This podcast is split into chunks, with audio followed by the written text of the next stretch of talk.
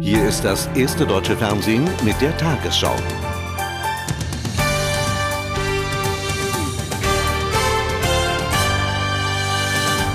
Guten Abend, meine Damen und Herren. Für die von der Schließung bedrohten Instandhaltungswerke der Deutschen Bahn gibt es neue Hoffnung.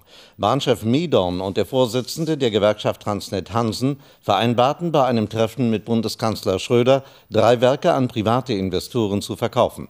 Die restlichen fünf Standorte sollen bis Ende November nochmals überprüft werden. Die Schließungspläne der Bahn, von denen 6000 Arbeitnehmer betroffen wären, sorgten bundesweit für Widerstände. Den Kanzler hatten die Proteste der Bahnarbeiter beeindruckt.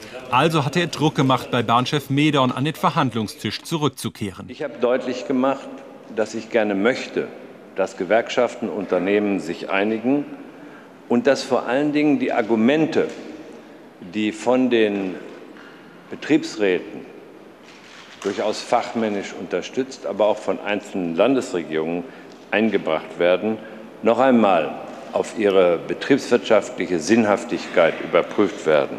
Das bedeutet zunächst die Rettung für die Werke Leipzig-Engelsdorf, Stendal und Neustrelitz. Sie werden von der Bahn an einen privaten Investor verkauft und weitergeführt. Neue Hoffnung für die Werke in Nürnberg, Opladen, Chemnitz, Delitzsch und Zwickau. Bis zum 30. November wird nochmals geprüft, ob die Ausbesserungswerke nicht doch gerettet werden können. Nur verhaltene Freude bei den Bahnarbeitern. Wenn man uns jetzt hier verkaufen will an irgendeine Firma, die wir nicht kennen und die uns auch nicht benannt wird, so sind wir alle ein bisschen unsicher.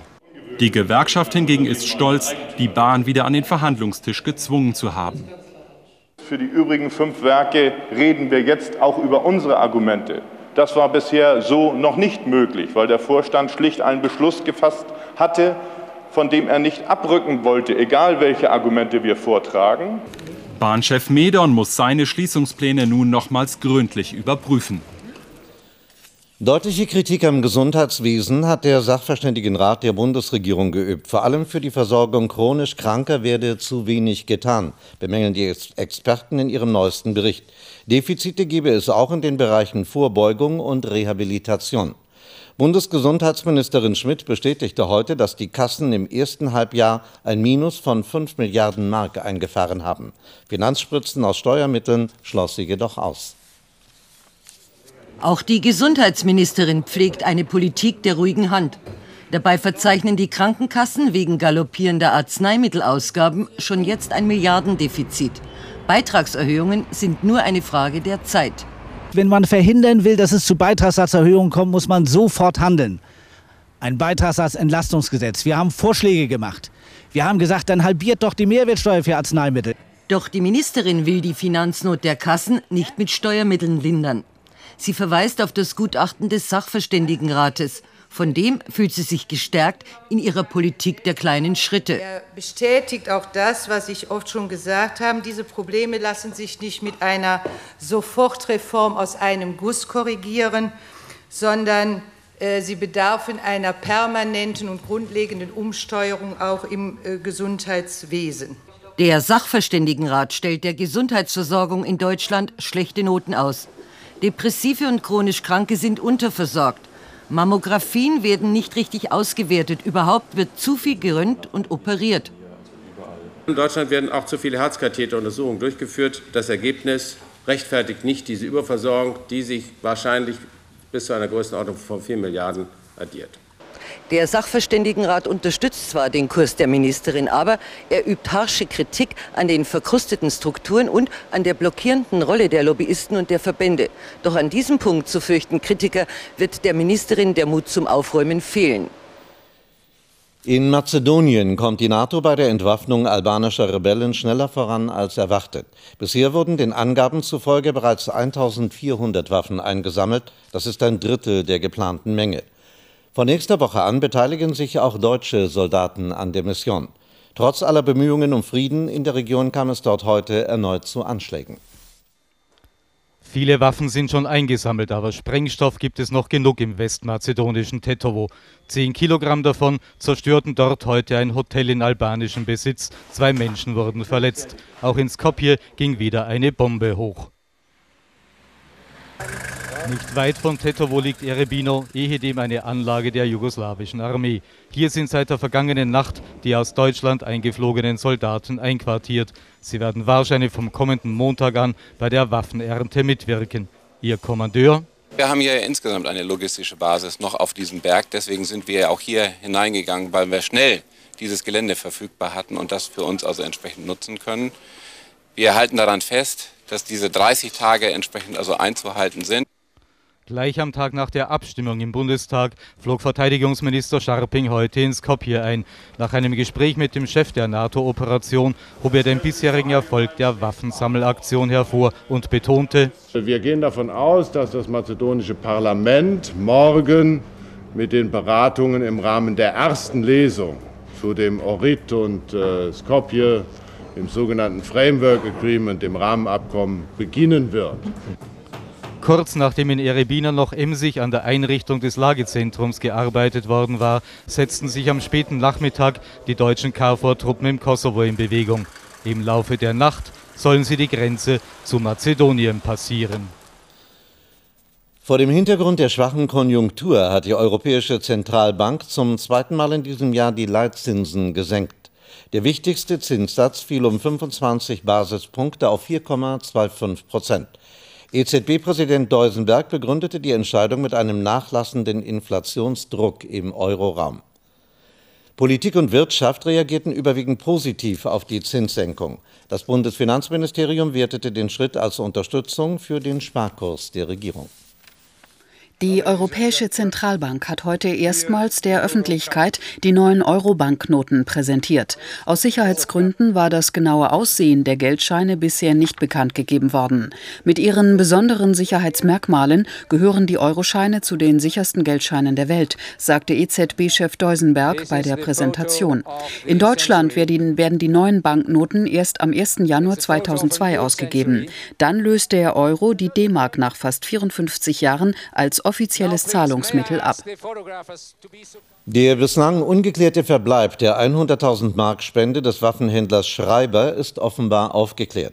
Recherchen der Süddeutschen Zeitung und des ARD-Magazins Panorama belegen, dass das Geld vor sechs Jahren an Ex-CDU-Schatzmeister Kiep geflossen ist. Kurze Zeit später überwies Kiep den gleichen Betrag an die Parteikasse. Damit habe er die wahre Herkunft der Spende verschleiern wollen, so Kieps damaliger Steuerberater Weihrauch. Beharrlich hat Walter Leisler-Kiep behauptet, mit der ominösen 100.000 Mark Spende von Waffenhändler Karl-Heinz Schreiber nichts zu tun zu haben, vor dem Spendenuntersuchungsausschuss und auch auf Nachfrage. Heißt das, dass Sie noch nicht mal von der Spende gewusst haben? Ich habe nichts von der Spende gewusst. Doch jetzt liegen der Staatsanwaltschaft Berlin und Panorama neue Dokumente vor, die die wahre Geschichte des Geldes zeigen und die Kiep schwer belasten. Danach soll er die 100.000 Mark nämlich selbst angenommen haben, ordentlich quittiert, datiert vom 8.12.95. 70.000 Mark habe er an seinen Sohn überwiesen und den Rest selbst behalten. Der Überbringer der brisanten Dokumente sein ehemaliger Steuerberater Horst Weihrauch und der legt nach. Kiep habe später die 100.000 Mark getarnt als Privatspende an die CDU überwiesen, um die wahre Herkunft zu vertuschen. Dass wir den Spendenuntersuchungsausschuss bemühen müssen, ist logisch, denn dort hat Kiep zweimal ausgesagt und behauptet, er habe das Geld nicht gewaschen. Resignation beim Vorsitzenden. Ich kann nur hoffen, dass er die Aussage noch berichtigt, bevor wir gezwungen sind, äh, Maßnahmen zu treffen, die also in äh, Abschluss der Vernehmung und anschließender Vereidigung münden. Spannend die Frage, ob Kiep angesichts der neuen Dokumente bei seiner alten Aussage bleibt. Den ausführlichen Bericht dazu sehen Sie in Panorama heute Abend um 21 Uhr im Ersten. Der frühere jugoslawische Präsident Milosevic soll vor dem UN-Kriegsverbrechertribunal auch wegen Völkermordes in Bosnien angeklagt werden. Das kündigte Chefanklägerin Del Ponte nach einer zweiten Anhörung des 60-Jährigen mit. Bisher werden ihm unter anderem Verbrechen gegen die Menschlichkeit im Kosovo-Krieg vorgeworfen. Der Vorsitzende Richter vertagte die Anhörung heute, nachdem Milosevic das Gericht erneut angegriffen hatte. Richtig auftreten können sie hier nicht, aber die Anwälte von Slobodan Milosevic kommen zu jeder Verhandlung. Sie haben ihn vorbereitet, auch wenn sie formal als Zuschauer, nicht als Verteidiger kommen. Das gehört zu dem Bild, das der Angeklagte hier entwerfen will. Für ihn sind das Gericht und das Verfahren einfach illegal und von dieser These ausgehend stellt er sich als benachteiligte Unschuld dar. Er betrachtet sich nicht als Untersuchungshäftling, also beklagt er sich über die Einschränkungen der U-Haft, dass er nicht mit der Presse reden darf, dass seine Besuche überwacht werden. Er will die ihn beratenden Anwälte nicht als Verteidiger benennen, aber dass die dann auch nicht wie Verteidiger behandelt werden, hält er für Diskriminierung. Für seine Ankläger hat er beißenden Spott übrig, als die heute noch immer nicht vorlesen dürfen, was sie Milosevic zur Last legen, weil sie die Anklage noch ausweiten wollen. Da höhnt er, dass zweieinhalb Jahre nach der Klageerhebung gegen ihn die Beweise offenbar immer noch nicht ausreichten. Für Chefanklägerin Carla Del Ponte kein Grund, die Zuversicht aufzugeben, aber doch leise Ungeduld erkennen zu lassen. Ich denke nur, wenn ich ihn sehe, dass wenn wir endlich einmal mit, mit dem Prozess anfangen können, dass er verurteilt wird. Genau das ist das Problem. Der Anklägerin und den Richtern geht es um einen juristischen Prozess und Milosevic geht es um eine öffentliche, eine politische Plattform. Es ist die letzte, die er hat und er nutzt sie geschickt. Er verzögert so, dass seine Verantwortung für die Gräuel auf dem Balkan erörtert wird. Verhindern kann er es wohl kaum. Im Flüchtlingsdrama vor der zu Australien gehörenden Weihnachtsinsel ist keine Wende in Sicht. Trotz weltweiter Proteste weigert sich die Regierung weiterhin, den norwegischen Frachter in seine Hoheitsgewässer zu lassen. An Bord der Tampa befinden sich mehr als 430 Flüchtlinge, vor allem aus Afghanistan. Zwei Jahre nach dem Unabhängigkeitsreferendum haben in Osttimor zum ersten Mal freie Wahlen stattgefunden. Die Beteiligung lag weit über 90 Prozent. Nach Angaben der UN-Wahlkommission kam es zu keinen Zwischenfällen. Als aussichtsreichste Partei ging die Revolutionäre Front von Präsidentschaftskandidat Gusmao ins Rennen. Das endgültige Wahlergebnis wird für den 10. September erwartet. Beim Referendum vor zwei Jahren hatte sich die Bevölkerung der früheren portugiesischen Provinz für die Unabhängigkeit von Indonesien ausgesprochen. Die danach ausgebrochenen blutigen Unruhen konnten erst durch eine internationale Blauhelmtruppe beendet werden.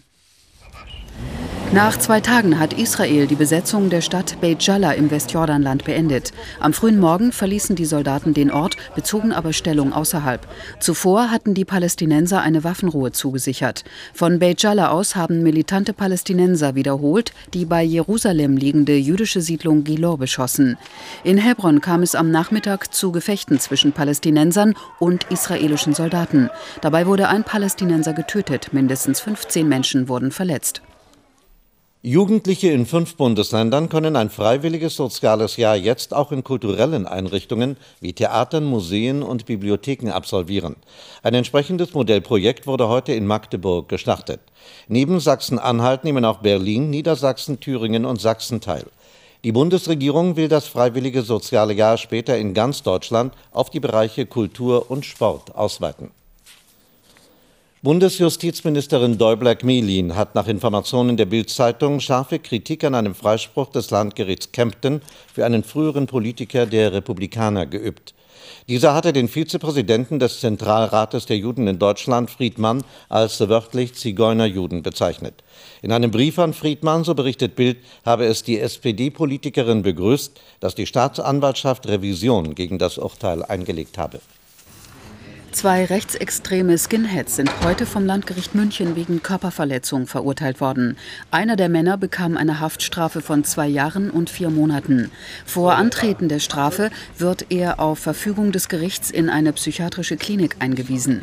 Der zweite Täter wurde zu einer zweijährigen Bewährungsstrafe verurteilt.